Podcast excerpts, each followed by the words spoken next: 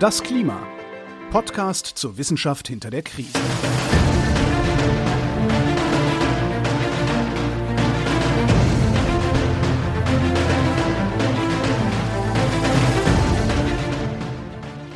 Hier ist das Klima, der Podcast zur Wissenschaft hinter der Krise.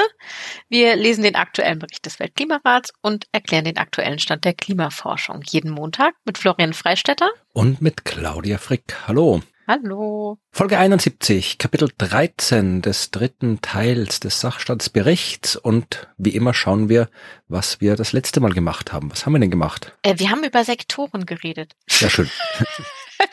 ähm, ja, tatsächlich. Also wir haben beim letzten Mal darüber nachgedacht und darüber gesprochen, was eigentlich passiert, wenn die Sektoren miteinander interagieren. Also Sachen, die man nicht auf einen Sektor wie den Energiesektor reduzieren kann, sondern die einfach alle miteinander zusammenhängen, haben da über so Sachen gesprochen, ganz viel darüber gesprochen, wie wir CO2 aus der Atmosphäre entfernen können, weil das nicht einem Sektor zuordnenbar ist und ein bisschen über Landnutzung und ein bisschen über ähm, den Lebensmittelsektor gesprochen, aber nur so am Rande. Und die Perspektive so zwischen den Sektoren haben wir damit abgefrühstückt und jetzt äh, bin ich gespannt, wie wir uns heute bewegen. Gehen wir wieder in einen Sektor rein oder? Ja, ich weiß nicht, ob das als Sektor zählt, aber es äh, trifft diverse Sektoren.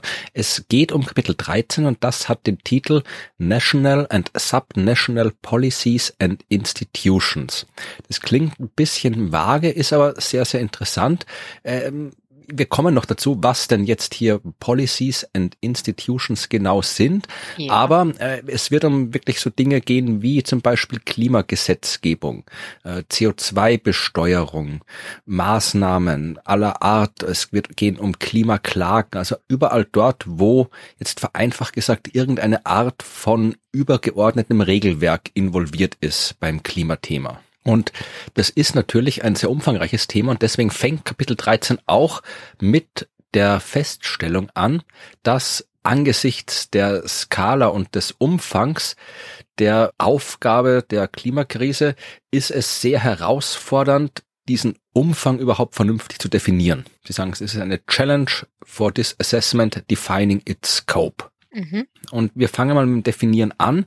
Ähm, Institutionen im Sinne dieses Kapitels sind Gesetze, Normen, Konventionen, die das Verhalten oder Praktiken steuern oder beschränken oder möglich machen, durch die halt dann ja Dinge im Sinne des Klimas passieren. Und Governance, das äh, habe ich probiert zu übersetzen mit Staatsführung oder Steuerung, je nachdem, was jetzt gerade gemeint ist. Governance, das ist so die, sind die Strukturen, die Prozesse, die Aktionen, die diverse private und äh, öffentliche Akteure benutzen, um irgendwelche gesellschaftlichen Ziele zu erreichen. Ich weiß nicht, ob das die Sache klarer macht, aber so ein bisschen intuitiv kann man es verstehen. Also wir haben einerseits Institutionen, die sagen, okay, das sind jetzt hier die Normen, die es einzuhalten gibt. Und äh, dann gibt's halt noch äh, Governance, die sagen, okay, ja, über diese Strukturen, über dieses Regelwerk können wir bestimmte Ziele erreichen.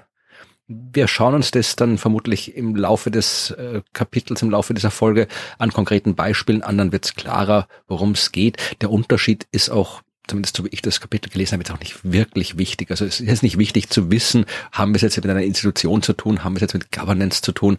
Es geht um das, was konkret stattfindet. Und wir steigen am besten gleich direkt ein mit was sehr Konkreten, nämlich mit Klimagesetzgebung. Klimagesetzgebung kann man noch. Äh, ja, okay, ja, politische Themen ja. müssen müssen sein, aber wenn du schon das Wort sagst, also Klimapolitik und politische ja. Gesetzgebung, Klima, oha. Ja, ja, das ist das Thema für diesen Kapitel. Also es wird. Ich weiß, aber mm, wenn du es auf Deutsch übersetzt, dann triggert's. Ja, nee, auf Englisch heißt es Climate Law und auf Deutsch heißt es Klimagesetz. Also ja. äh, ist das sind, äh, sagt der Bericht, nationale Gesetzgebungen oder nationale Gesetze, die Klimaaktionen irgendwie ja lenken, die oft dann auch die legale, die gesetzmäßige Basis für Klimaaktionen sind. Und diese Klimagesetze haben Funktionen. Die können zum Beispiel Plattformen schaffen, so dass man sich irgendwie transparente Ziele setzen kann und diese Ziele auch implementieren kann. Die können eine Signalwirkung für diverse Akteure haben, indem sie halt ähm, ja anzeigen, das und welche Aktionen der Staat, die staatliche Autorität hinter die diversen Klimaaktionen stellt. Sie können mehr Sicherheit bei den diversen Regulationsnetzwerken, Regulationsregelungen bieten, weil wenn es in einem Gesetz drin steht, dass jetzt zum Beispiel hier diese Grenzwerte einzuhalten sind, mit äh, diesen Konsequenzen und mit diesen Überprüfungsvorgaben, äh, mhm. ja, wenn das im Gesetz drin steht, dann kann ich mich, habe ich Sicherheit, dass sich jetzt da äh, entsprechend jetzt nicht so schnell vielleicht was ändert. Ja. Soziale Mobilisierung können sie so Fokuspunkte bieten. Also Klimagesetze können unterschiedlichste Aufgaben haben und äh, erwähnen sie auch extra speziell für Länder, die so am, am unteren oder mittleren Ende sind der Skala, was das äh, Pro-Kopf-Einkommen angeht, also die ärmeren Länder jetzt gesagt, die äh, für die ist es speziell interessant, ein Klimagesetz, weil wenn man ein wirklich vernünftiges Klimagesetz hat, dann kann das auch internationale Finanzen anziehen.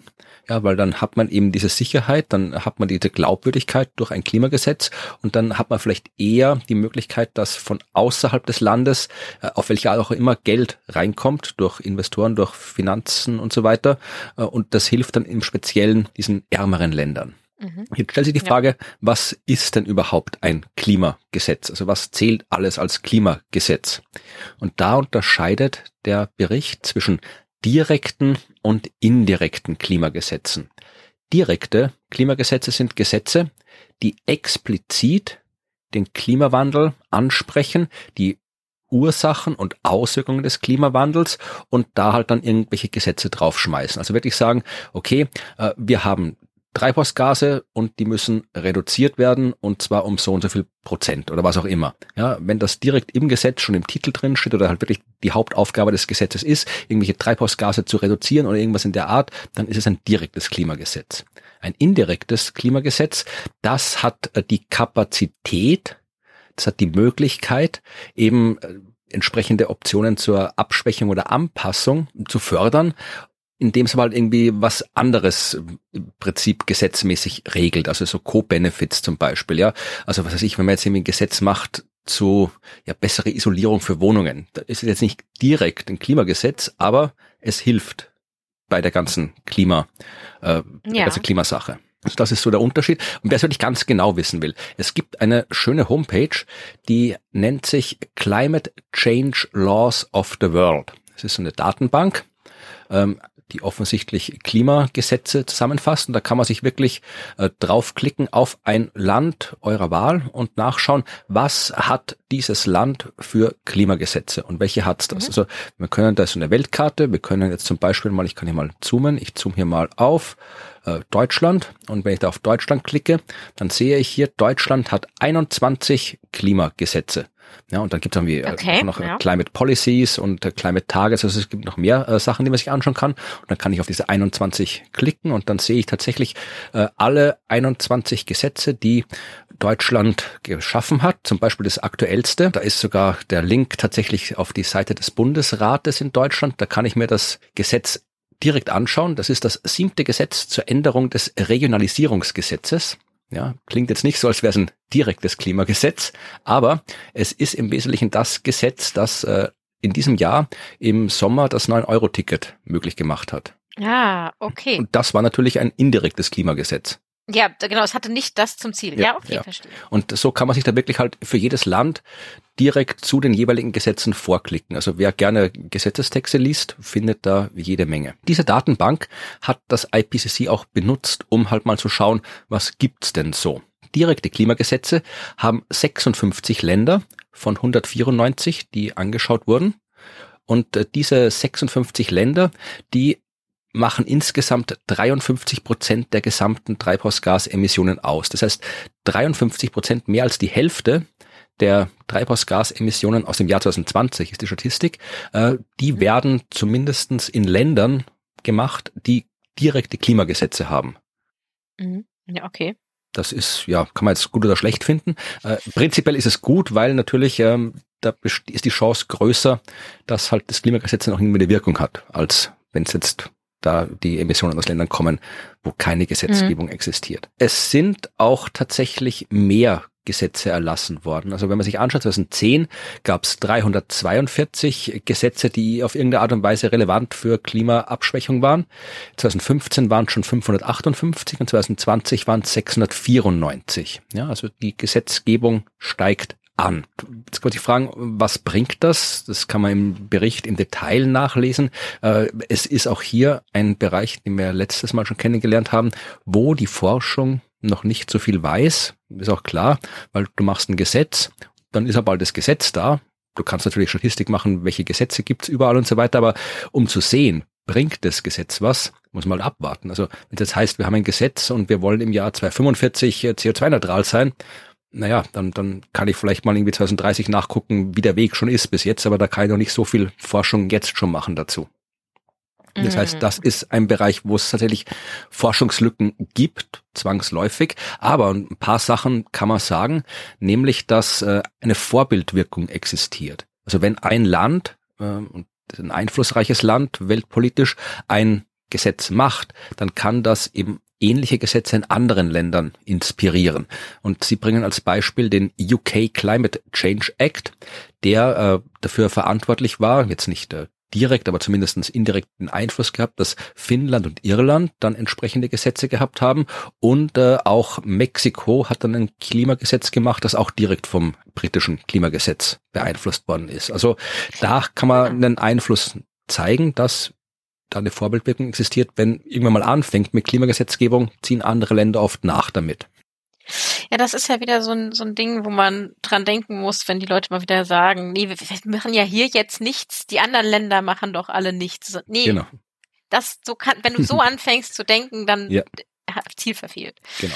Was man sich natürlich auch anschauen kann, ist, was in den Gesetzen drin steht und das vergleichen mit dem, was aus wissenschaftlicher Sicht, aus Klimaforschungssicht drinstehen sollte.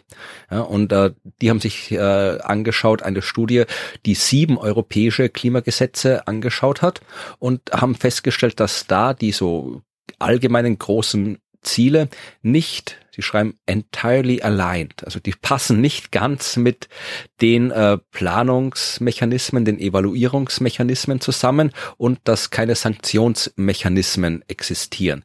Das heißt, sie haben Ziele festgelegt, aber sich nicht im Gesetz drum gekümmert, naja, äh, wie evaluieren wir überhaupt, ob das Ziel erreicht worden ist? Muss regelmäßig Bescheid gesagt werden, wie weit wir sind.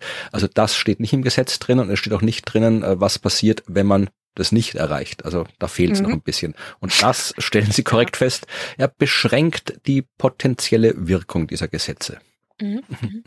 Aber wie gesagt, äh, allgemein äh, ist es sehr, sehr schwer festzustellen, was diese Gesetze erreichen. Es gibt eine Studie, die das probiert hat und die hat gesagt, dass die globalen Emissionen, die globalen jährlichen Emissionen um ungefähr sechs Milliarden Tonnen CO2-Äquivalent reduziert worden sind, wenn man es vergleicht mit einer Welt, in der es keine Klimagesetzgebung gegeben hätte. Ah, okay. Das ist das Referenzszenario. Ja. Okay. Ja. Also gar keine heißt gar gar keine. Ja, also wie gesagt, also okay. der, der Effekt der Klimagesetzgebung dieser einen mhm. Studie äh, ist sechs Milliarden Tonnen CO2-Äquivalent pro Jahr weniger Ausstoß reicht natürlich nicht, aber das ist das, und wie gesagt, es ist sehr, sehr schwer zu evaluieren. Wir können noch ein bisschen äh, mehr uns anschauen, was die Gesetzgebung abgibt, wenn wir auf die Abbildung 13.1 schauen. Die befindet sich gleich zu Beginn des Kapitels auf Seite 13. Ah, okay. Hat, ich sehe, ich sehe Balken. Ich sehe viele Balken. Genau, das sind Balken. Und äh, in diesem Balken sehen wir eine Übersicht, was gibt's für Gesetzgebungen. Mhm. Und äh, wir haben einmal äh, äh blaue Balken oder dunkelblaue Balken, die den Anteil der ja, Klimagesetzgebung, die in Kraft ist, anzeigen und einmal hellblaue Balken, die uns sagen, wo es keine Klimagesetzgebung gibt. Und ganz am Anfang ist so die globale Sicht für 2010, 2015, 2020 und da sehen wir mal hier, äh, wenn wir jetzt mal die Y-Achse fürs erste ignorieren, sehen wir, dass da halt der blaue Anteil steigt von 20 Prozent auf 49 Prozent auf 43 Prozent. Das heißt, der Anteil der Klimagesetzgebung ist gestiegen in den letzten zehn Jahren. Und jetzt werfen wir einen Blick auf die Y-Achse und sehen, dass im oberen Teil des Diagramms die Prozentzahlen sich darauf beziehen, wie viel Treibhausgase werden von diesen Klimagesetzen abgedeckt. Das ist das, was ich vorhin gesagt habe. Äh, da nimmt man die Länder her, die die Klimagesetze haben, schaut, wie viel CO2 setzen diese Länder frei und dann zähle ich alles zusammen und komme auf die Menge an Treibhausgasemissionen, die durch diese Klimagesetzgebung abgedeckt werden. Man kann es vergleichen mit der Grafik drunter. Da ist das Ganze nochmal eben in Prozent der Länder. Und da sehen wir halt, mhm. dass tatsächlich die Mehrheit der Länder keine Klimagesetzgebung hat. Zahl der Klimagesetze steigt trotzdem an, sie steigt leicht an, aber die Mehrheit hat immer noch keine Gesetzgebung. Ungefähr 70 Prozent der Länder haben keine Gesetzgebung, aber die Länder, die eine Klimagesetzgebung haben, die erzeugen deutlich mehr Treibhausgase als die, die keine haben, weswegen wir eben, wie wir im oberen Teil sehen können der Abbildung, auf eine Zahl von 53 mhm. Prozent kommen an Treibhausgasen, die aus Ländern mit Gesetzgebung kommen.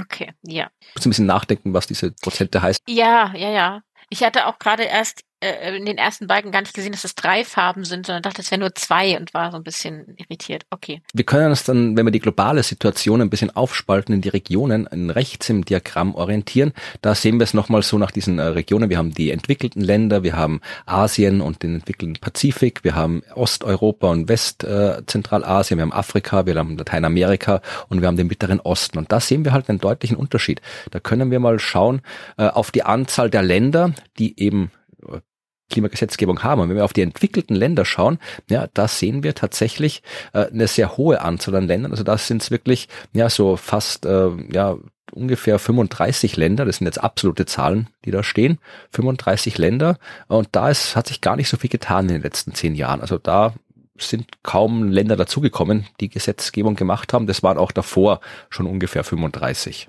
2010.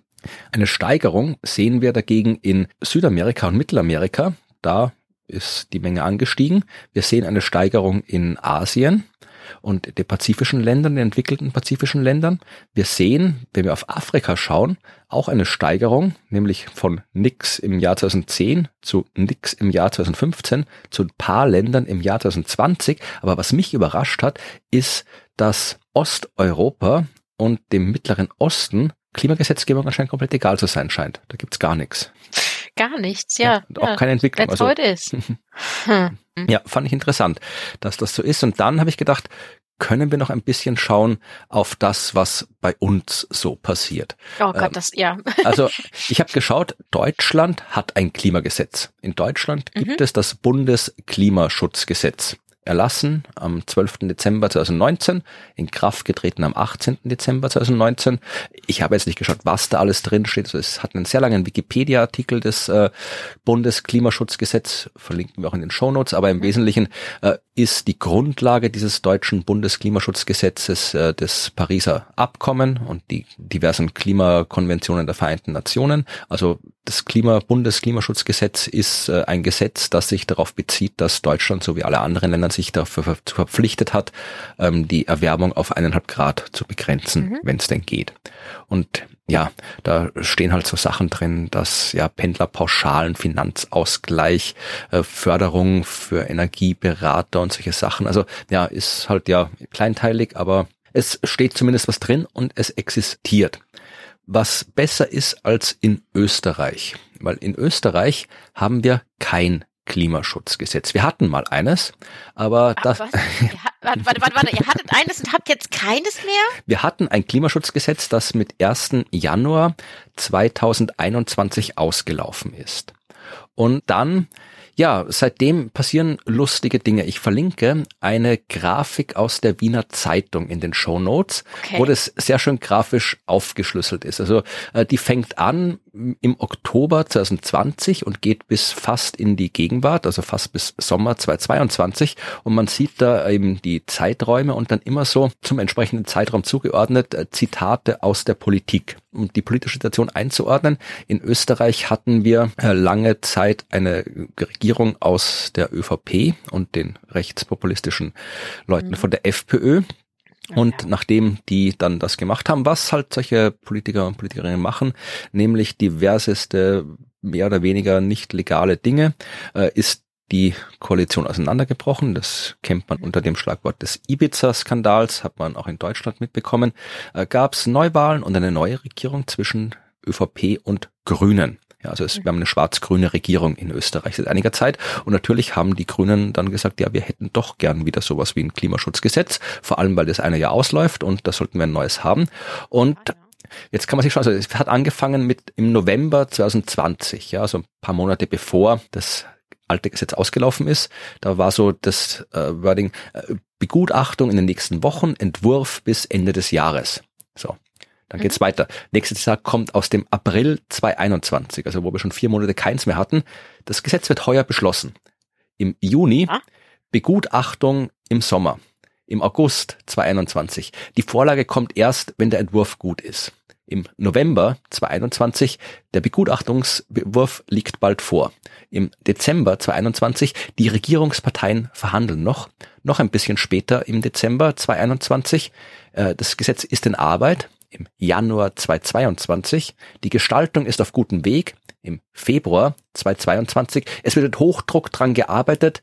Im Juni 2022 ist eine sehr komplexe Materie. Ja, und dann äh, haben wir noch etwas aus dem August 2022, das habe ich auch schon mal zitiert.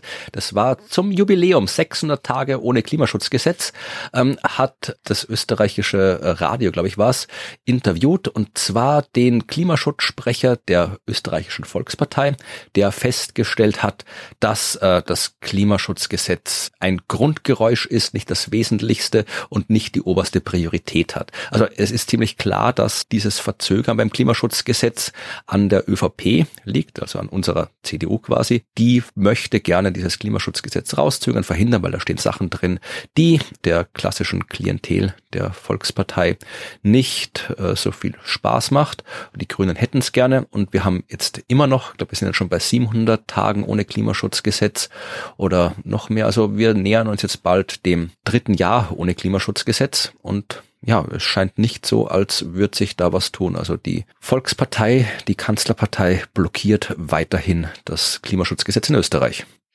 Das ist so skurril. Mhm. Ja. Gibt so in der hier äh, so einer deutschen Comedy-Sendung immer so eine Kategorie für Absurditäten aus der aus der bürokratischen Welt, ja. politischen Welt. Ich glaube, das wäre so ein ganz weit oben Kandidat. Ja. Das ist so skurril, das kann man sich echt gar nicht vorstellen, dass das tatsächlich gemacht wird. Ja. Dass das so passiert. Das ist kann man doch nicht, mhm. also kann man nicht begreifen. Ja, ja, wenn, wir könnten irgendwie folgenlang über die österreichische Politik und Klimapolitik reden, aber ja, im, äh, als, ja, ja, als im Sommer die Sommergespräche stattfanden, hat unser aktueller Kanzler auch irgendwie erzählt, Österreich ist ein Musterland im Klimaschutz, was dir jede Statistik zeigt, dass das nicht stimmt. Wir sind bestenfalls irgendwie unteres Drittel, unteres Mittelfeld. Äh, wir haben auch, äh, vor kurzem kam das so das nationale CO2-Budget raus, das eben von der Wissenschaft gemacht wird und nicht von der Politik. Also eh das das, was wir auch schon öfter besprochen haben. Wie viel CO2 dürfen wir noch freisetzen, um unsere Ziele nicht äh, ja. einzuhalten, um unsere Ziele einzuhalten? Und tatsächlich, äh, wir sind so vorbildlich, dass wir schon äh, 2025 durch sind. Wenn wir so weitermachen wie jetzt. Das ist ja also, sehr erfolgreich. Ihr seid, ja, also ich, wir sind erster fertig. Man, genau, ihr seid als erster fertig mit dem Budget. Ja. Oh Gott. Ja, es ist eigentlich nicht zum Lachen, aber es ist. Ja, nee, es ist nicht zum Lachen. Aber dann stellt sich die Politik hin und sagt, ja, hier, wir sind Musterschüler. Und äh, gerade erst vor gestern, glaube ich, also gestern, wenn wir das aufnehmen, hat die Wirtschaftskammer, die auch irgendwie eine der schlimmsten Klimaschutzverhinderungsorganisationen des Landes ist, äh, äh eine Greenwashing-Konferenzveranstaltung erster Güte, ähm, da den ersten österreichischen Klimagipfel, also so eine Art österreichische äh, Klimakonferenz. im Prinzip so wie die echte Klimakonferenz in Sharm el-Sheikh jetzt war, nur mit äh, noch mehr fossilen Fuzis und noch mehr äh, Greenwashing. Also äh, es war eine absurde, absurde Konferenz. Da waren irgendwie Leute dabei, die irgendwie Fritz Fahrenhold zitiert haben und so in ihren Klimastrategien. Also müssen wir sich erklären, wer Fritz Fahrenhold noch ist, aber googeln. Ja, also es passiert in, wir haben in Österreich, ich weiß nicht, wie die deutsche Situation ist, insofern vielleicht noch besser, dass die grüne Partei da noch ein bisschen stärker ist vielleicht und auch bisschen mehr Rückhalt hat in der Bevölkerung. Aber mhm. Österreich, wir haben, wir haben so eine, so eine starke Tradition an Parteien in wichtigen Positionen, die Klima verhindern, Klimaschutz verhindern. Das ist absurd. Gott, Gott, also ja, aber als Deutschland ist auch ähm, schwierig. Ich meine, ähm, ich will nichts über Regierungsparteien sagen. Gut. Alles Trotteln ist meistens, was ich sage, wenn man mich mal so fragt. Aber meist früher war es so scherzhaft gemeint, aber mittlerweile tut man sich wirklich schwer, äh, das da dagegen zu argumentieren. Aber egal, ja. wie gesagt, wir wollen ja nicht hier über Politik okay, schimpfen, genau. sondern den IPCC-Bericht besprechen. Und Der Politik bespricht. Genau, und kommen, äh, nachdem wir festgestellt haben, dass ja. Klimaschutzgesetze prinzipiell eine gute Sache sind und deswegen es sich auch lohnen würde, wenn auch Länder wie Österreich eins haben, kommen wir zum zweiten großen Block, den wir jetzt aber trotzdem nur wenig besprechen werden, weil wir ihn schon anderswo besprochen haben, nämlich über die NDCs. Die haben wir in Folge 62 schon mal ausführlich besprochen. Die NDCs, das sind die Nationally Determined Contributions, also genau das, was die Länder festgeschrieben haben für sich selbst, was sie tun wollen, um das Ziel des Pariser Klimaabkommens zu erreichen. Also das sind jetzt nicht immer Gesetze. Manche Länder haben es in Gesetzen festgeschrieben, manche nicht. Aber jedes Land musste oder sollte aufschreiben, was sie denn tun wollen, um das Pariser Klimaschutzabkommen zu erreichen. Darüber haben wir in Folge 62 sehr ausführlich äh, gesprochen. Hier haben die es natürlich nochmal angeschaut, weil es natürlich auch äh, in diesen ganzen äh, Politikteil mit reinpasst und haben festgestellt, äh, eine Zahl, von der ich nicht weiß, ob ich sie damals erwähnt habe, aber darum erwähne ich sie jetzt nochmal. Weniger als zehn Prozent der Länder haben in ihren NDCs angegeben, wann ihr CO2-Ausstoß quasi die Spitze erreicht haben sollte, also wann es wieder weniger werden sollte. Und mhm. nur einige von diesen zehn Prozent haben äh, angegeben äh, ein konkretes CO2-Budget, das sie einhalten wollen. Schön unkonkret bleiben. ja. ja. Genau. Ja, schauen wir ein bisschen weiter. Wie gesagt, über die NDCs könnt ihr in der Folge 62 euch alles anhören. Die möchte ich jetzt nicht noch weiter besprechen. Äh, schauen wir mal auf die sogenannten strukturellen Faktoren, die die äh, Klimasteuerung, Klima, Climate Governance, ich glaube, wenn ihr ein gutes Wort wisst, wie man Governance in dem Kontext übersetzt, ich habe immer wieder mal irgendwie ja, Steuerung ja, gefunden, schwierig. ich habe mhm. Staatsführung gefunden, aber es kommt immer darauf an, wer es sagt. Also es geht im Prinzip ja. was, es geht jetzt irgendwie um, um strukturelle Faktoren, Maßnahmen, die halt bestimmen, wie diese Sache, diese ganze Klimapolitik äh, stattfindet. Und das können zum Beispiel strukturelle Faktoren können sein, ähm, natürliche Ressourcen. Ja, also ein Land wie Saudi-Arabien hat natürlich einen anderen Blick auf Energieversorgung als vielleicht ja Deutschland. Weil Saudi-Arabien denkt ja. sich, uns egal, wir haben hier Öl, bis, bis die Welt Öl, brennt. Öl, also, genau, ich sagen, Öl, Ölpreis, das gilt nicht für uns. Ja, das stimmt wahrscheinlich auch nicht, weil die werden auch irgendwie Geld verdienen ja. wollen und müssen dann irgendwann mal vielleicht, tun sie ja auch. Ich glaube, Saudi-Arabien investiert viel in Solarenergie. Aber prinzipiell spielt natürlich äh, die, die natürlichen Ressourcen sind einer von diesen Faktoren, die halt bestimmen, wie die Sache abläuft. Da, wieder ein schöner Öst Unterschied zwischen Österreich und Deutschland. Österreich hat sehr viel Wasserkraft. Wir haben fast alles erneuerbar bei uns in der Energie. Mhm äh, weil wir so viel Wasserkraft haben. Das ist ein struktureller Faktor, der unsere Gesetzgebung, unsere Klimapolitik äh, durchaus mitbestimmt. Was halt auch ähm, mit äh, dazu führt, Reichtum bist du ein armes Land, bist du ein äh, reiches Land, äh, was für ein politisches System hast du? Ja, bist du eine Demokratie, bist du eine Diktatur, spielt auch eine Rolle. Äh, und auch generell so die vorherrschenden Ideen, Werte, Glauben im Land, das spielt auch alles eine Rolle. Tatsächlich spielen aber diese strukturellen Faktoren zwar eine Rolle, aber sie sind nicht unbedingt das, was dann tatsächlich bestimmt, wie die Klimagesetzgebung, die Klimaregelungen aussehen. Denn da kann ganz viel auch passieren durch verschiedenste äh, ja, Gruppen aus der Politik, aus der Wirtschaft, Individuen, die halt äh, auf verschiedenste Arten mobilisieren können ja. und äh, auf verschiedenste Art in, in alle Richtungen diese strukturellen Effekte dann äh, ja verstärken oder abschwächen können.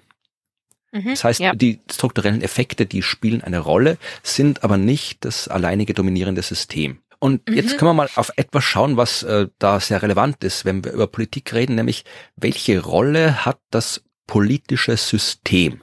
Ja? Oder mhm. vielleicht mhm. boulevardesk gefragt, brauchen wir die Ökodiktatur? damit wir klimafreundlich werden? Ja, ja, ja, ja, gute Frage. Ja, ja, ja. und das wird natürlich beantwortet. Also tatsächlich äh, zeigen sie, dass äh, wenn eine breite öffentliche Teilnahme an am politischen System stattfindet. Ja, also wenn du wirklich äh, Public Participation, ja, wenn die Öffentlichkeit da wirklich teilnehmen kann, wenn äh, die Räume des äh, Diskurses möglichst offen sind, dann führt das dazu, dass du eher eine umfassendere, nachhaltigere Klimapolitik bekommst, als wenn es nicht so ist. Hm. Und es führt dazu, dass sich die jeweiligen Länder strenger international verpflichten, als wenn es nicht so ist. Ja, klar. im Endeffekt führt es auch dazu, dass tatsächlich mehr CO2-Emissionen reduziert werden und auch, dass äh, die Abforstung, Abforstung, Abholzung, Ab, ja, das ist die Abholzung Ab, Ab, Abforstung klingt, ist, ist, ist so ein bisschen das schöne Framing. Ne? Ja, ja, also äh, tatsächlich eben mehr öffentliche Teilhabe, mehr freiere Diskussionsräume führt mhm. zu weniger CO2-Emissionen. Das kann man tatsächlich so sagen. Was sie auch sagen, ist, dass die, da geht es wirklich ins Detail, also äh, Wahlsysteme, die auf äh, proportionelle Repräsentation setzen. Die haben tendenziell weniger Emissionen, äh, eine größere Energieeffizienz, mehr erneuerbare Energien und mhm. sind generell mehr klimafreundlich als Systeme, wo wie in den USA wirklich ein Kandidat, eine Kandidatin die Mehrheit kriegen muss um mhm. gewiss. Also wirklich so diese, diese, äh, ich weiß gar nicht, wie die offiziell heißen, aber schau mal, das, was wir in Deutschland und in Österreich haben, die Parteien kommen proportional zu den Stimmenanteile, die sie bekommen haben ins Parlament, äh, ist klimamäßig besser, als wenn du eben so ein Zwei-Parteien-System hast, wo die reinkommen, die die Mehrheit haben und alle anderen kriegen nix. Ja, ja, okay. Also auch das ist besser.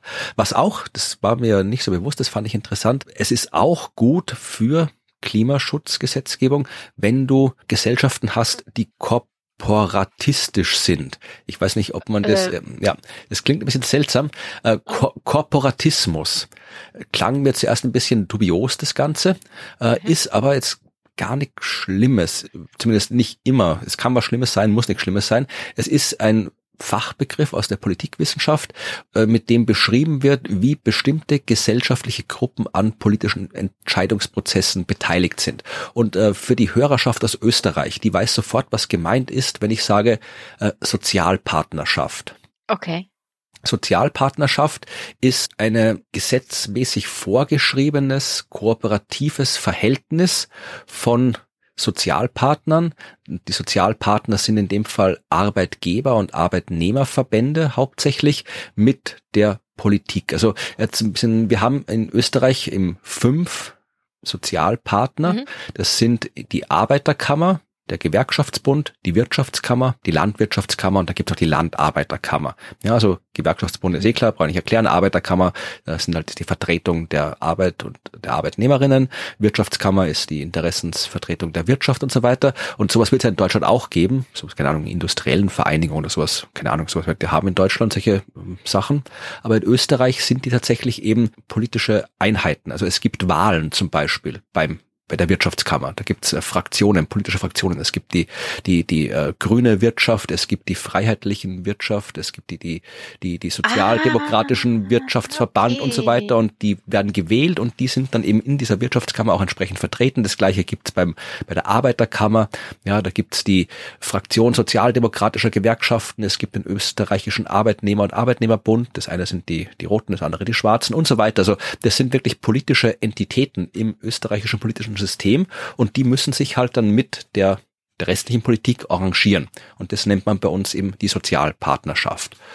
In okay. dem Ausmaß habe ich geschaut, gibt es das in Deutschland nicht aber es gibt auch eben sowas wie soziale Partnerschaften, also Tarifverträge zum Beispiel. Wenn sowas ausgehandelt wird, dann ist es äh, ein Aspekt der Sozialpartnerschaft zum Beispiel, ja. Oder es, gibt auch die sagen, man sollte das eher Konfliktpartnerschaft nennen und nicht Sozialpartnerschaft, ist es aber auch egal.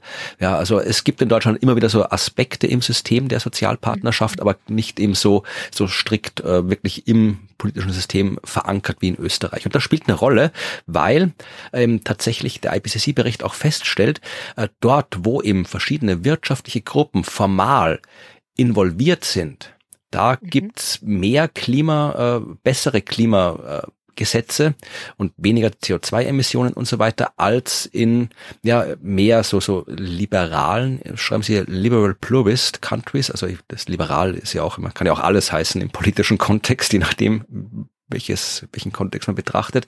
Aber dort, wo halt NGOs im Wettstreit stehen um Einfluss, um mit Lobbying, also da, wo das quasi nicht jetzt so äh, strikt im politischen System festgeschrieben ist, wie die NGOs, wie im Arbeitvertretung, Arbeitnehmervertretung und so weiter miteinander der Politik interagieren sollen, mhm. da äh, funktioniert das besser, als wenn halt einfach du alle gegeneinander lobbyieren lässt.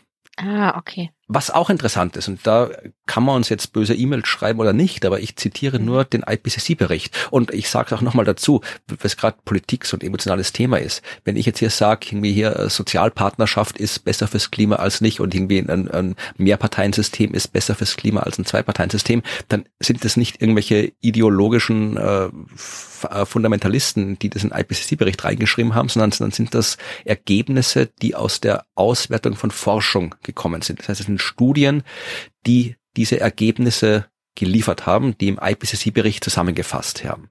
Und das gilt auch für die nächste Aussage, nämlich dass in Ländern, wo der Anteil an grünen Parteien größer ist, gibt es weniger Treibhausgasemissionen. Das heißt, je mehr Grüne in den Parlamenten sitzen, desto weniger Treibhausgasemissionen gibt's. Muss keine kausale Zusammenhang sein, aber das ist das, was man sieht.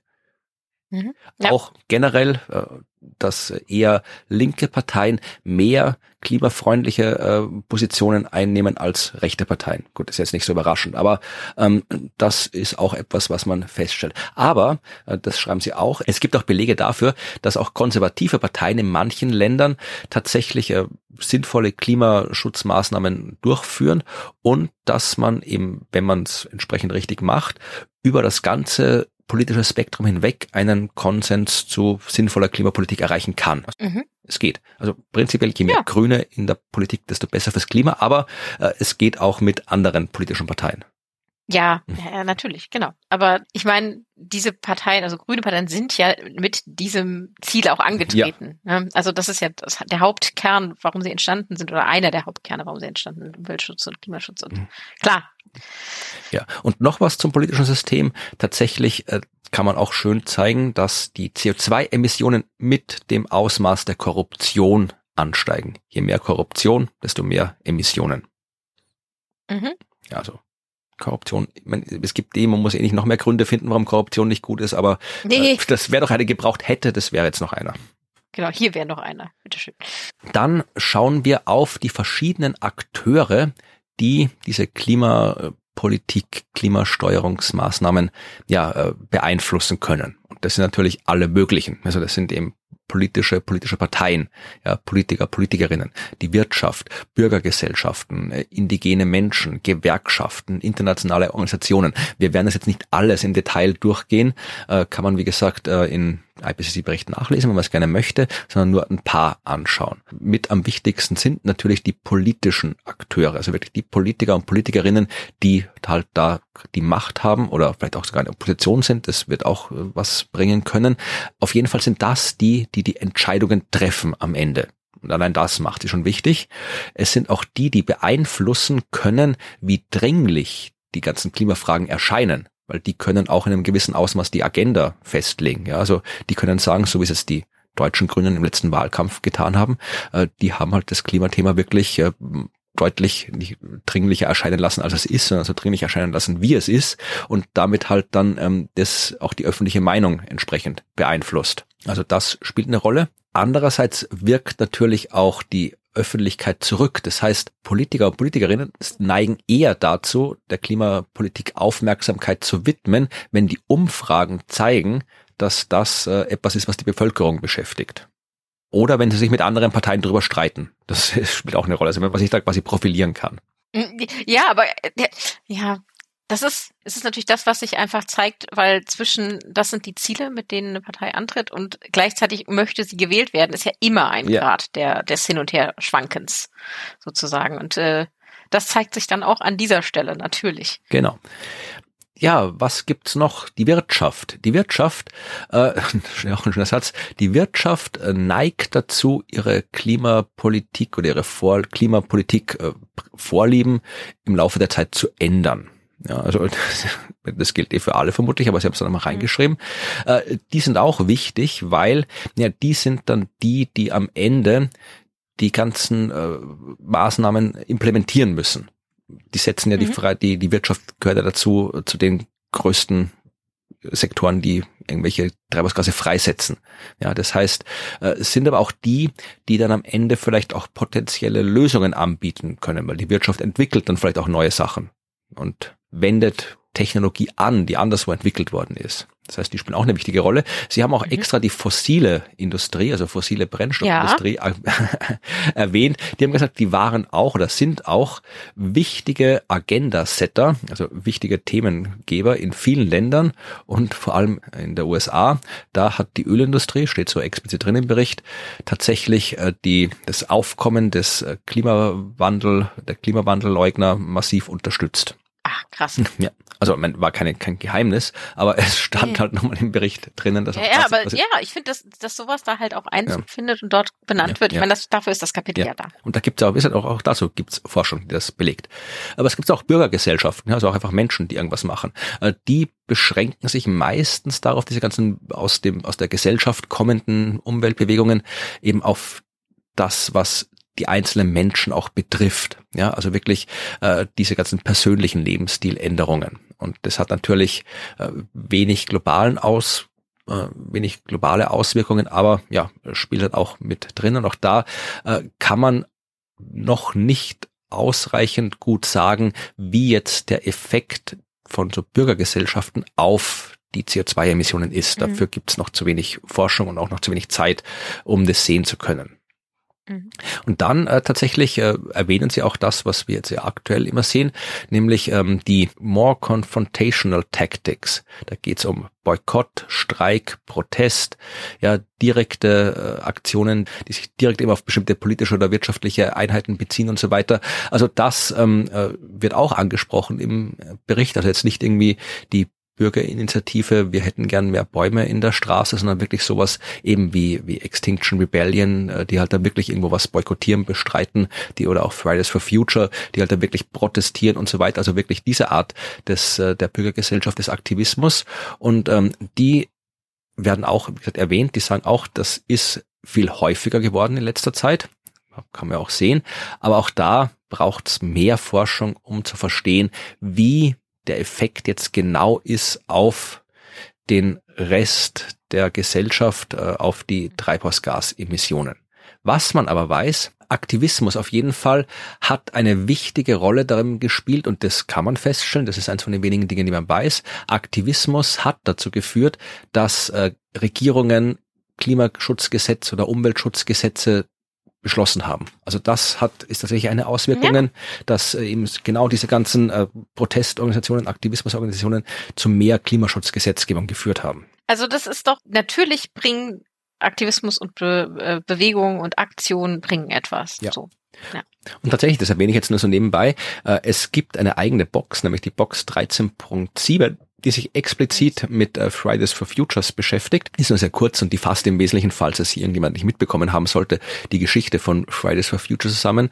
Beginnt wirklich mit dem 20. August 2018, wo Greta Thunberg den ersten Schulstreik alleine begonnen hat. Also hier äh, äh, Fridays for Futures und Greta Thunberg haben ihre eigene Infobox bekommen in diesem Kapitel. Aber wie gesagt, es braucht mehr Forschung.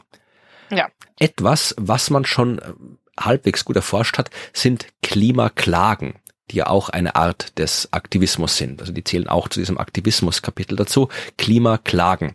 Und äh, was sind Klimaklagen? Das ist nicht das, was wir in jeder Folge mhm. machen, nämlich Klagen, sondern,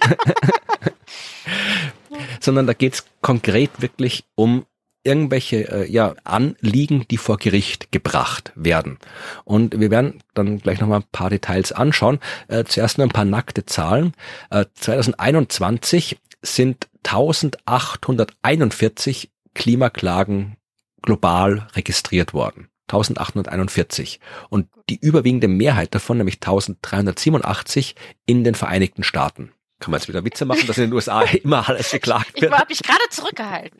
Ja. Aber äh, da ist die Mehrheit der Klimaklagen eingebracht worden. Die restlichen äh, 450 stammen aus 39 Ländern und 13 ebenso vor internationalen äh, Tribunalen und so weiter, also irgendwie hier äh, EU-Gerichtshof und so weiter, sich jetzt keinem einzelnen Land zuordnen lassen.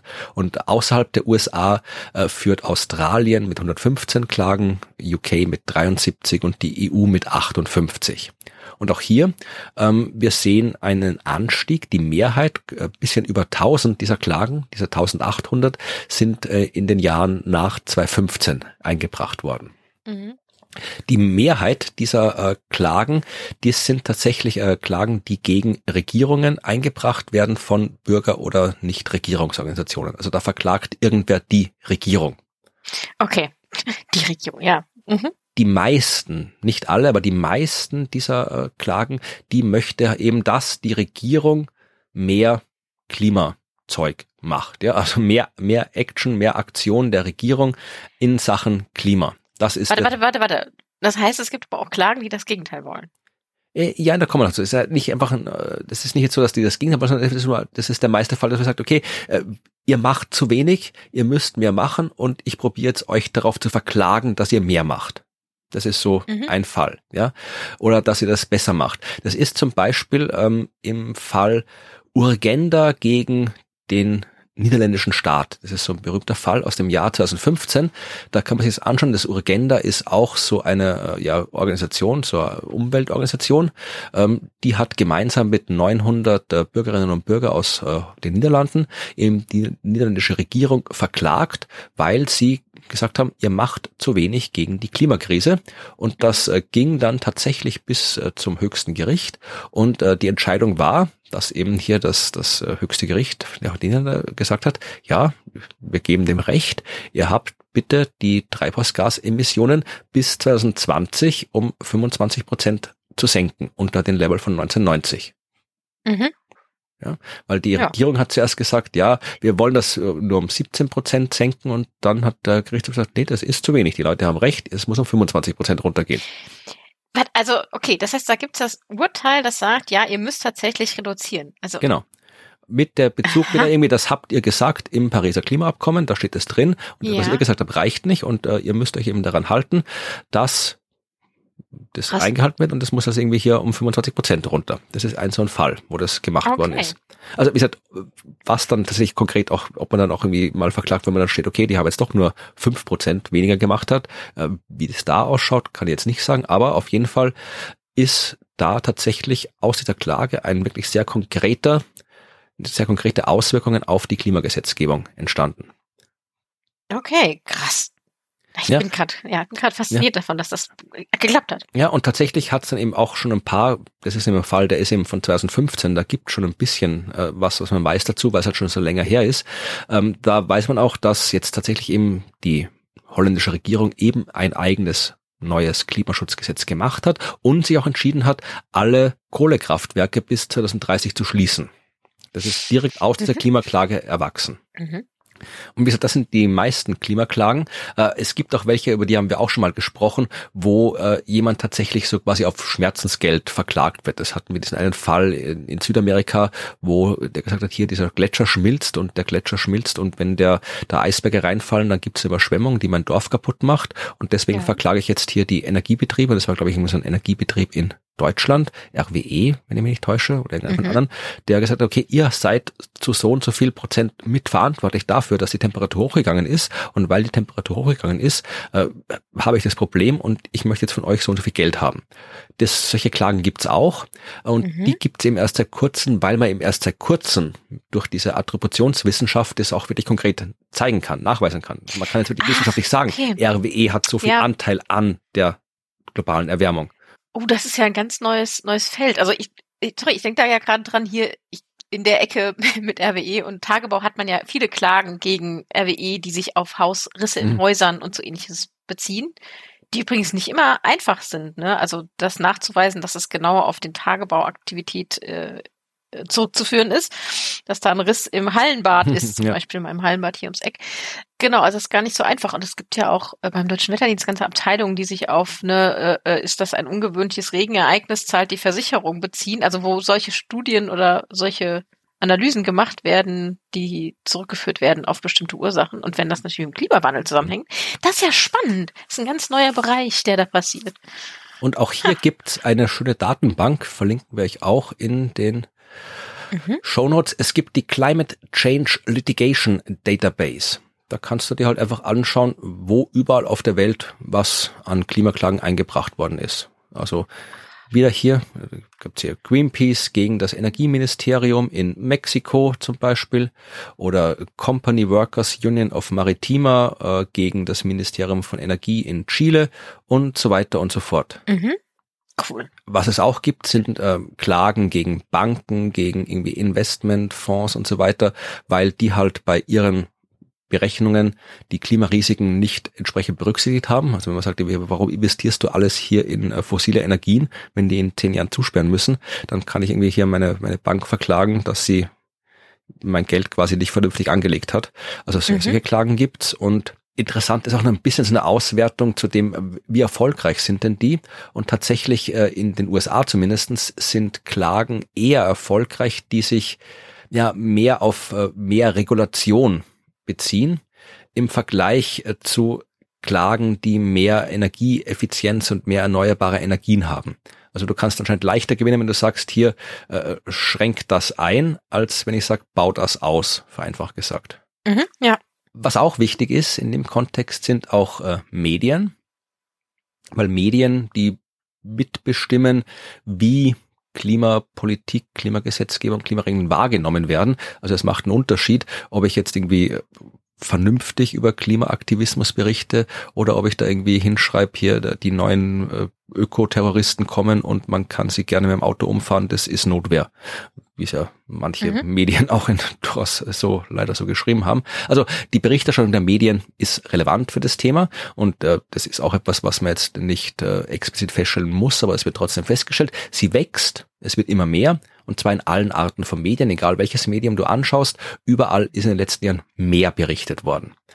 Auch interessant fand ich, dass sie tatsächlich äh, Popkultur erwähnt haben. Sie schreiben hier, äh, Science okay. Fiction und Filme, die ökologische Katastrophen behandeln, können dramatisch und auch ähm, quasi über Emotionen die Gefahren des Klimawandels transportieren.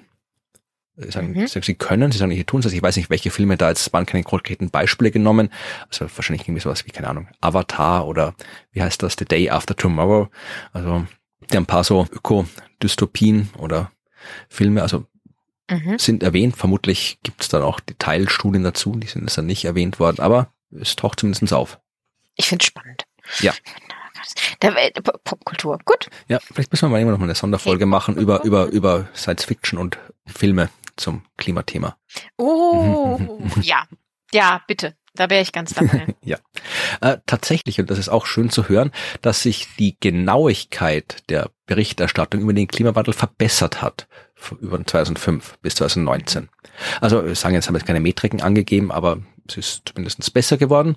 Und, das schränken Sie ja wieder ein, äh, eine verstärkte Medienberichterstattung führt nicht immer zu besserer Berichterstattung. Mhm. Ja, das kann auch dann wieder die Desinformation anheizen, besonders eben in sowas äh, Länder wie die USA, wo der Journalismus dazu neigt, immer möglichst ausgeglichen zu sein oder das zu sein, was man unter ausgeglichen versteht, nämlich immer beide Seiten eines Arguments zu betrachten, auch wenn es in manchen Fällen nur eine Seite gibt. Also nur weil irgendwer rumläuft und sagt, die Klimakrise gibt's nicht, ist es nicht unbedingt eine andere Seite zu der wissenschaftlichen Erkenntnis, äh, die Klimakrise ist da und hat schlimme Auswirkungen. Also ich muss jetzt nicht unbedingt eine zweite Person hinsetzen, wenn ich jemanden über die Klimakrise interview, die das Gegenteil davon sagt. Aber nee, nicht wirklich. manche Länder neigen dazu, das so zu tun und das führt dann eben bei mehr Berichterstattung auch zu mehr schlechter Information.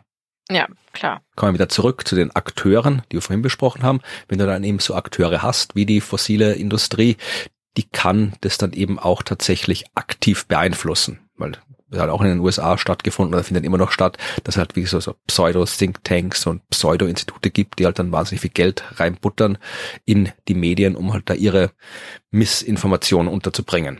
Ja, ja, klar kurz ein bisschen was zu diversen Instrumenten. Also die kann man einteilen auf verschiedene Arten, nämlich in ökonomische Instrumente.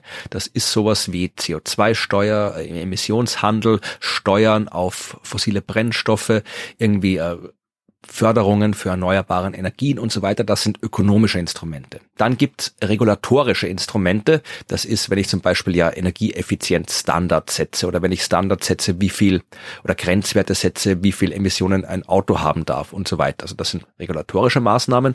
Und dann gibt's noch die Gruppe andere Maßnahmen. Das sind sowas wie Informationsprogramme, freiwillige Einschränkungen und so weiter. Also das ist mal grob die Einteilung der diversen Instrumente und ein paar davon schauen wir uns genauer an. Zum Beispiel die CO2-Steuer, die Carbon Tax.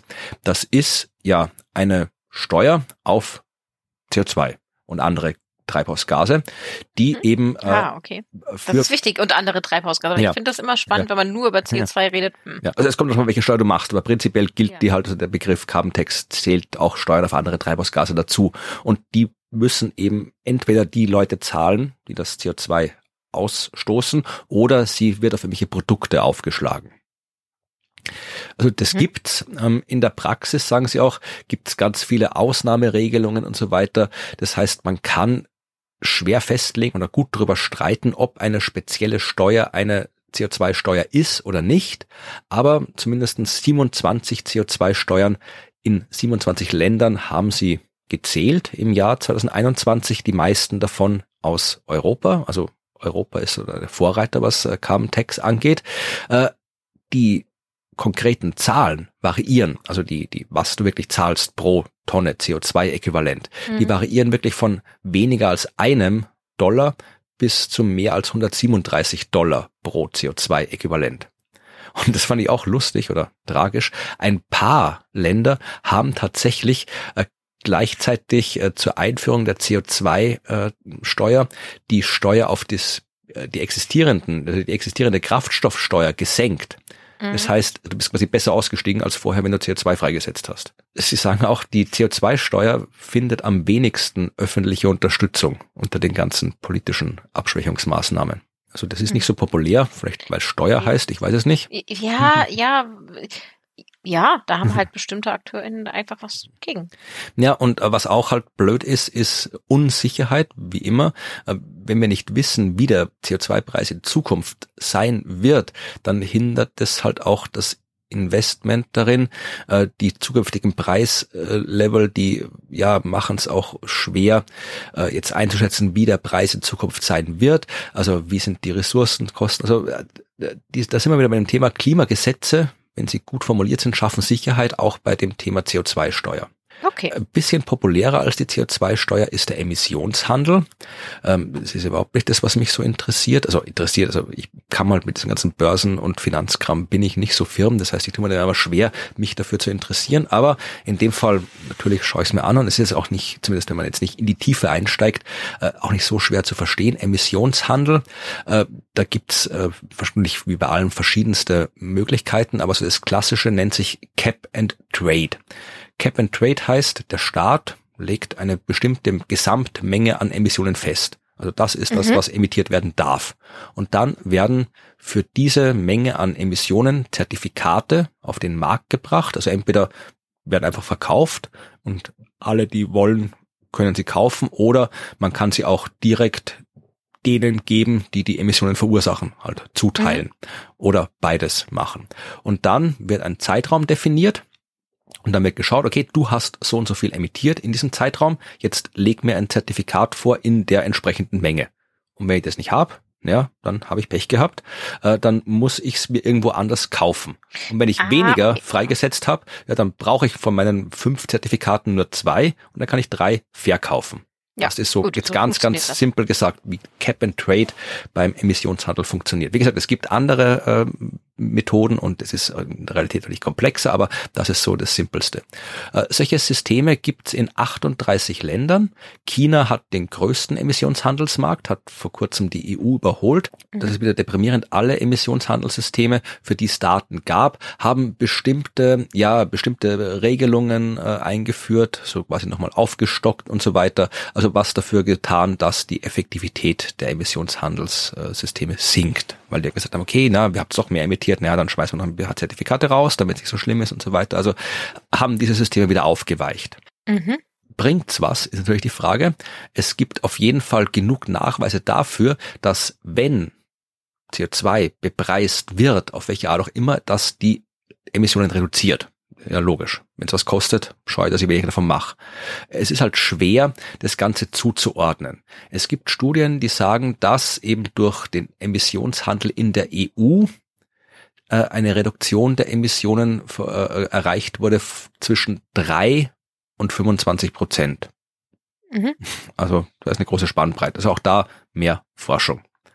Äh, vor allem ist das Problem, dass so gut wie kein irgendwie CO2-Bepreisungssystem einen richtigen Preis ansetzt. Also den Preis so hoch macht, wie er sein müsste, um das Ziel des Pariser Klimaabkommens zu erreichen. Wenn wir das 2-Grad-Ziel erreichen wollen, dann müsste im Jahr 2030 der, die Tonne CO2-Äquivalent irgendwas zwischen 60 und 120 Dollar kosten. Wenn wir das 1,5 Grad-Ziel ah. erreichen wollen, müsste sie irgendwas zwischen 170 und 290 Dollar kosten.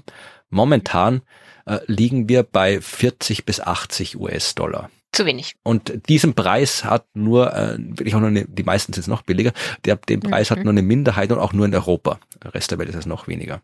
Ah, okay. Also man, das, das Instrument hat sich quasi im Moment selbst ausgehebelt.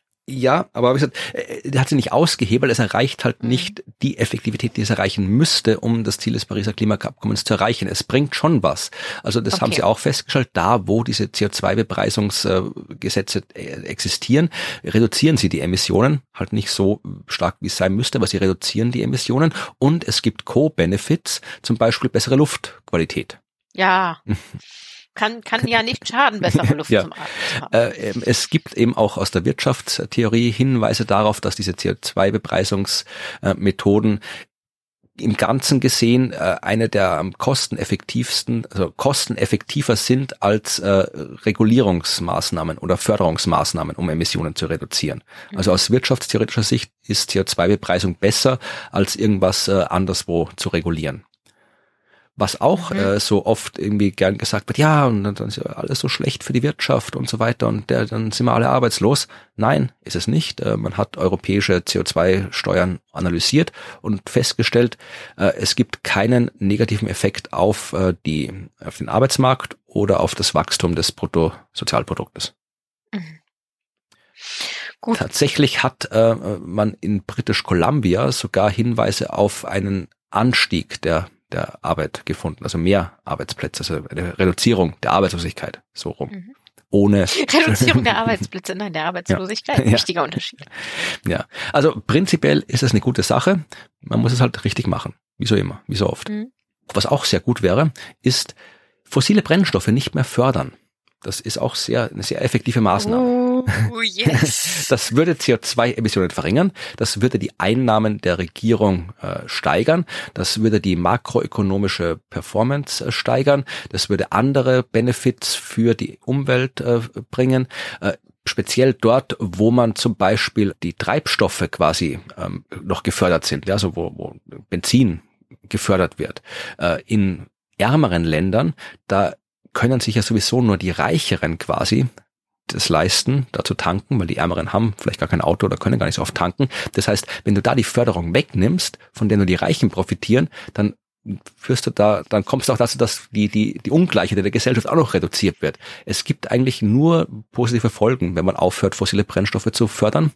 Und ja, man könnte, mhm. könnte man drüber nachdenken, das zu machen. Ja, man kriegt auch, äh, wenn man jetzt quasi die, die global gesehen die fossile Förderung wegstreicht, dann würde das so zu einer Reduktion der globalen Emissionen von ein bis zehn Prozent bis 2030 führen und irgendwas zwischen sechs und acht Prozent bis 2050. Also, wie gesagt, jetzt nicht, nicht dramatisch wenig, äh, aber auch nicht dramatisch viel.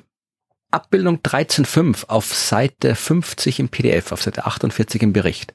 Abbildung 13.5, da kann man sich nochmal anschauen und so ein bisschen staunen. Da sieht man die totale Menge an Förderungen für fossile Brennstoffe, fossile Energie von 2010 bis 2019 und zwar aufgetragen in Milliarden US-Dollar. Und wenn man sich da anschaut, äh, wir haben hier, also es sind verschiedene verschiedene Quellen, aber die Zahlen, die es da geht, sind so groß. Das heißt, äh, da ist eine Zahl so unvorstellbar groß wie die andere. Wir können uns jetzt hier zum Beispiel die, ähm, ähm, die gelbe Kurve anschauen. Das ist so, so das quasi die Summe von allem. Und da sehen wir, naja, die schwankt so in dem Diagramm zwischen 600 und 500, geht bis 800 rauf. Und wie gesagt, äh, die Einheiten sind Milliarden Dollar. Also wir haben Förderungen an fossilen Brennstoffen, fossile Energie global, die sich im hunderte Milliarden Dollar Bereich bewegt. Mhm. Boah. So, was schauen wir jetzt noch an? Es gibt dann noch einen Abschnitt im Bericht, da geht es um Regulierungsex, äh, Regulierungsinstrumente und so weiter, aber das lassen wir jetzt aus und schauen uns jetzt äh, noch am Schluss Netto-Null-Ziele an. Das ist ja auch so populär, dass man sagt, bis zu diesem Jahr wollen wir Netto-Null sein. Das machen ja, ja, auch viele Länder. Und auch da die dritte Datenbank, die wir uns anschauen können, das ist der sogenannte Net Zero Tracker. Ja, auch unter zerotracker.net zu erreichen im Internet, kriegt man eine schöne Weltkarte und äh, kann sich auch da wieder auf Länder klicken und auch hier klicke ich mal wieder auf Deutschland und äh, nein, wir klicken zuerst auf Österreich. Ich wollte gerade sagen, klick doch bitte mal auf ja, Österreich. Es ist nämlich auch oh. dramaturgisch besser, wenn wir auf Österreich klicken zuerst. Ja, das wollte also, gerade sagen, ja, ich sehe das. Ja. Das sehen wir in Österreich, da gibt es immer so vier so, so äh, entsprechende Punkte, auch so ein Ampelsystem und das sagt uns, Österreich erstmal will 2050 äh, anscheinend äh, net, netto null werden. Haben wir einen detaillierten Plan? Nee, orange. Also so ein bisschen. nee. Also man kann auch auf Find Out More klingen, dann, dann kriegt man es genau. Äh, sieht, also da ist der detaillierte Plan ist incomplete heißt es. Ja, also es gibt die Stufen okay. komplett, nicht komplett, keinen Plan. Ja, äh, haben wir, erwähnen wir äh, Treibhausgase in unserem äh, Dokument? Äh, ja. Haben wir entsprechende Mechanismen zur, zum, äh, ja, um zu, drüber Bescheid zu sagen, wie weit wir sind und so weiter. Also Reporting-Mechanismen sind wir auch okay. Aber das Interessante ist eben der Plan. Ja, also wie ist unser Plan? Haben wir einen Plan? Und da kann man sagen, okay, eh, nicht so gut, wenn wir, wenn wir, wenn der nicht ganz komplett ist. Ja, und jetzt klickt man auf Deutschland. Mhm, okay. Deutschland ist nämlich rot, die haben nämlich gar keinen oh, Plan. Ja, die haben zwar, die haben, gar keinen Plan. wir haben zwar auch angegeben 245, aber ohne Plan. Ja, und auch hier, ihr könnt jedes Land anklicken und äh, kriegt dann auch bei jedem Land sehr, sehr detaillierte Informationen äh, über diese Ampel hinaus. Man kann sogar bis runter auf Regionen anklicken. Ja, ich kann mir das noch irgendwie anschauen, weil es haben ja nicht nur Länder Nettoziele gesetzt, sondern eben auch Regionen. Also ich kann schon Bayern, kann ich mir anschauen. Ja, Bayern hat einen, Bayern hat einen, hat einen Orangen, also incomplete der Plan, also besser als Deutschland. Krass. Wahnsinn. Ja. Ich kann sogar bis auf die Städteebene runtergehen. Da kann ich mir anschauen, okay, was für Städte haben was gesagt. Hier ist so schön Deutschland. Was ist das für eine Stadt hier? Hamburg. Hamburg hat auch 2050. Ja, also gibt halt ah, so, kann man sich wirklich sehr, sehr viele Informationen anschauen und zu allen äh, entsprechenden Ländern, Städten, äh, Regionen, die man draufklickt, gibt es dann eben weiterführende Informationen, wo ich das genau mhm. aufgeschlüsselt bekomme. Ach, guck mal, so Frankreich und Spanien, die das in Law haben und Detailed Plans, also ja, eh. in Frankreich alles grün, nur einmal der Detailed Plan gelb. Also ja. Aber ist halt wie gesagt auch, auch das ist nur nur weil man einen Plan hat, heißt doch nicht, dass er was nee. bringt. Aber ja, im Prinzip ist es mal interessant, das zu sehen. Auch wieder hier die Einleitung schön. Die letzten Jahre äh, haben gesehen, dass es viel, viel mehr Netto-Null-Emission-Ziele gibt, die von Regierungen und äh, Nationen und regionalen Regierungen gesetzt worden sind. Und dann kommt der Satz, Meeting these targets implies economy-wide systemic change. Mhm. Ja, also um diese Ziele zu erreichen, muss wirklich die gesamte Wirtschaft systematisch geändert werden und das System der gesamten Wirtschaft geändert werden. Okay. Und ähm, auch hier äh, dieser, Sie haben jetzt auch diesen, diesen, äh, diese Datenbank, diesen Zero Tracker ausgewertet im Bericht oder die Forschung dazu berichtet. Da haben wir gesagt, Sie haben es mal eingeteilt in, in Länder, die entweder eine Gesetzgebung haben ja, oder die vorgeschlagen haben, dass eine Gesetzgebung kommen wird oder die es irgendwie anders äh, irgendwo festgelegt haben, diskutiert haben, keine Ahnung, Notizzettel am Tisch vom Umweltminister, weiß ich nicht, keine Ahnung. Also irgendwelche äh, Discussion in some form ist quasi die schwächste Kategorie. Discussion in some form. Mhm. Und 131 Länder haben entweder schon eine äh, Net Zero Politik umgesetzt mhm. Oder halt irgendwie diskutieren drüber. Also 131 Länder beschäftigt es zumindest irgendwie, das immerhin 72 Prozent der globalen Emissionen umfasst. Ja, also diese 131 Länder. Von denen sind ähm, die Länder Deutschland, Schweden, EU, Japan, UK, Frankreich, Kanada, Südkorea, Spanien, Dänemark, Neuseeland, Ungarn und Luxemburg, die tatsächlich gesetzmäßig Netto-Null-Ziele festgelegt haben. Ich glaube, darüber haben wir schon mal gesprochen, ah, über die, ja, diese, diese, ja, ja, diese, diese Länder. Aber hier taucht es halt nochmal auf. Mhm, klar. Ja, und äh, tatsächlich, hier, es muss halt viel, viel geändert werden, halten Sie fest. Man muss äh, die Pläne auch nochmal genauer festlegen. Also sie sagen schon, es ist schön, dass man sowas hat, aber es reicht doch nicht in der Form, wie man es hat. Man muss das viel genauer definieren, die Zeitrahmen viel genauer definieren, die Ziele genauer definieren. Man muss sich mehr darauf konzentrieren, die direkten Emissionen zu reduzieren und das nicht irgendwie äh, darauf zu vertrauen, dass man das irgendwie mit anderen Ländern abrechnen kann, was ja auch gern getan wird ja. und so. Ja, ja. Also es muss sich wirklich darauf konzentriert werden, dass man im eigenen Land oder in der Region, auf die sich diese Gesetzgebung äh, bezieht, dass man dort was macht. Äh, man muss äh, sich genau anschauen, das, was du in der letzten Folge besprochen hast, der CO2-Entfernung mhm. aus der Atmosphäre, von wo auch immer. Ja, man muss wirklich die in naher Zukunft gelegenen Aktionen mit den Langzeitaktionen irgendwie verkuppeln und so weiter. Es braucht ganz dringend äh, dauerhaftes Monitoring, Bewertungen, Analyse und so weiter. Also das fehlt alles noch im Wesentlichen. Mhm. Mhm. Ja, womit wir jetzt schon am Ende sind und ja, wir haben schon quasi eine ganze Folge darüber gesprochen, was wir sonst immer am Ende erwähnen, nämlich die Politik müsste mehr machen. Jetzt haben wir irgendwas das Kapitel gehabt, das sich mit, ja, ja. mit dem beschäftigt. Äh, und ich habe noch gedacht, ich fange jetzt am Ende, äh, schaue ich mir nochmal an, hier das nennt sich äh, Steps for Acceleration. Was ja, kann man denn machen? Beschleunigung. Ja, genau. Mhm. Und da ist halt auch einiges, ja, also das ist eh wieder das, das im Prinzip triviale Erkenntnis. Also die ganzen Sachen werden beschleunigt, wenn man wirklich darauf schaut, dass das Ganze eine integrierte Politik ist. Das ist nicht so Anlassgesetzgebung, sondern wirklich im System vernünftig eingebettete politische Maßnahmen sind. Dass es die gesamte Wirtschaft umfasst, dass man entsprechende Konditionen hat, Bedingungen hat, die das Ganze fördern. Das heißt, ja, das Verhalten der Regierung, das Verhalten der Institutionen, äh, Politik, Finanz und so weiter, die, das muss da sein. Es braucht wirklich einerseits Förderung jetzt nicht nur finanziell, sondern generell gesellschaftlich, politisch Förderung von allen Systemen, die irgendwie zu weniger CO2 führen und mit gleichzeitiger Schwächung der Systeme, die zu mehr CO2 führen. Man muss äh, dafür schauen, dass Widerstand gegen diese politischen äh, Sachen, äh, politischen Maßnahmen möglichst äh, ja überwunden wird, nämlich vor allem von den Vertretern, schreiben Sie ja explizit, Vertretern der Industrie, die sehr viel CO2 freisetzt. Also diesen Widerstand mhm. muss man entbinden. Ja, es geht wirklich äh, auch darum, dass dass man Übergangsregelungen findet, Unterstützung findet für die, die durch diese Systemänderungen erstmal negativ beeinflusst werden, die halt ihren Job verlieren, die vielleicht irgendwo ja umziehen müssen, was auch immer. Es wird negative Effekte geben, wenn das System sich ändert. Und für die muss vorgesorgt werden, sonst funktioniert das auch nicht, weil sonst, das hatten wir auch schon, sonst äh, verzögert sich das Ganze auch noch, wenn du ständig Leute hast, die Angst haben, dass sie durch irgendwelche Veränderungen ähm, negative Folgen haben. Diese Angst muss man den Leuten nehmen, dann geht's auch schneller und so weiter. Also es ist eine, eine ganz lange Liste drin von all den Dingen, die wir auf die eine oder andere Art schon erwähnt haben. Aber wie gesagt, wir haben auch gesehen, also es, es gibt jede Menge politische Maßnahmen, die man ergreifen kann. Es gibt Maßnahmen, die man ergreifen kann, damit die Maßnahmen schneller laufen. Also da kann man sehr viel tun. Wir enden mit dem üblichen Satz, man muss es halt auch tun. Mhm.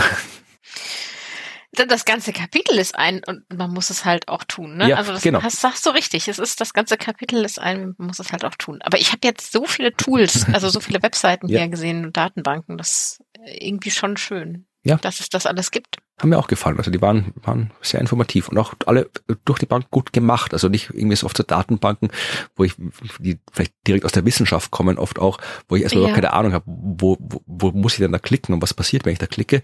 Die sind alle intuitiv benutzbar, diese Datenbanken. Gut das, gemacht. Ja, Wer auch immer sie gemacht Fall, hat, genau. sind gut gemacht. ah, das stimmt. Ja, okay. Ja, das heißt, das wir sind Politik. mit der Politik fertig und machen nächste Woche einfach mit Politik weiter. Ach, gut. Nein, also nächste Woche ähm, gehen wir ja rüber zu Kapitel 14. Das mhm. habe ich jetzt noch nicht gelesen. Also ich weiß aber, dass es internationale Kooperation heißt. Also mhm. da geht's um das Zusammenarbeiten der Länder. Also der Fokus rutscht ein bisschen woanders hin, aber es ist natürlich trotzdem auch immer ein bestimmtes äh, politisches Thema. Ne? Also wie wird da international zusammengearbeitet? Wie ist das Framing hier rund um das Pariser Klimaabkommen? Mhm. Ich bin sehr gespannt. Ich habe so den, den Inhaltsverzeichnis einmal durchgegangen und da geht es natürlich auch wieder um Geld, aber auch um Wissenschaft, internationale Zusammenarbeit mhm. in der Wissenschaft oder in Technologien und Innovationen ein ganzer Abschnitt ist auch wieder Governance. So, ja. ich, da denke ich, da werden wahrscheinlich sich dann doch was wiederholen. Mal schauen, was es Neues bringt, ja. das äh, nächste Kapitel. Ja, ach da gibt es einiges zu sagen über internationale Zusammenarbeit. Oder vermutlich gibt es einiges zu sagen, warum die Zusammenarbeit nicht so gut funktioniert, wie sie funktionieren könnte. Das, das kann sein. Äh, ich, ich, muss mal gucken. Also da, da steht noch nicht so viel, aber ein Kapitel heißt schon Assessment Criteria, wo ich auch wieder denke, oh, ich bin gespannt, wie man das alles wieder evaluieren mhm. möchte. Ja. Genau, aber es wird auf jeden Fall um Paris, um Kyoto und so weiter ja. gehen. Gut, und bis äh, dahin, äh, dann äh, freuen wir uns natürlich wie immer darüber, wenn ihr uns Feedback gibt, wenn irgendetwas äh, falsch gesagt wurde oder ihr eine Ergänzung habt oder noch eine schöne Webseite kennt, auf der man äh, Daten sehr schön visualisiert angucken kann, dann schreibt uns sehr gerne entweder direkt unterm Podcast, also unter der Folge auf das Klima.fm oder gerne per E-Mail an mhm. podcast.dasklima.fm.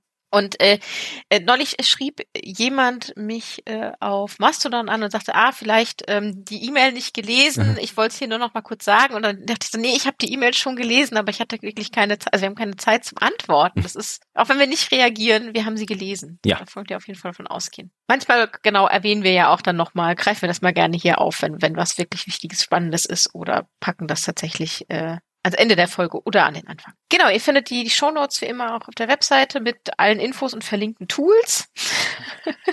und wir freuen uns ähm, über die vielen äh, Kommentare auf den verschiedenen Podcast-Plattformen. Ich habe tatsächlich die Tage da mal wieder reingeguckt. Ich mache das nicht häufig.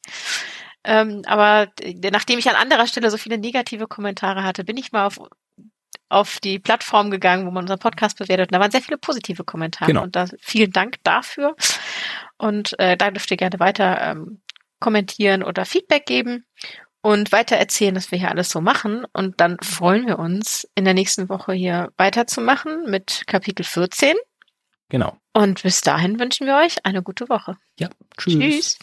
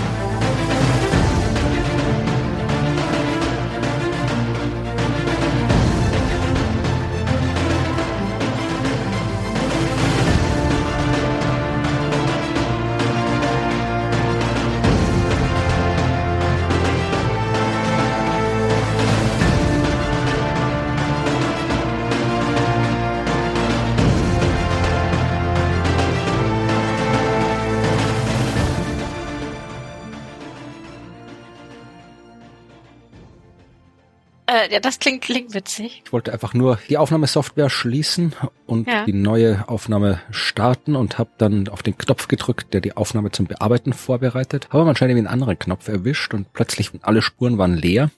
Dann habe ich das gedacht, was ist da jetzt los? Bis ja. ich dann festgestellt habe, dass ich offensichtlich einen äh, Livestream gestartet habe mit der Software und das hat. Aber das ist doch mein Job.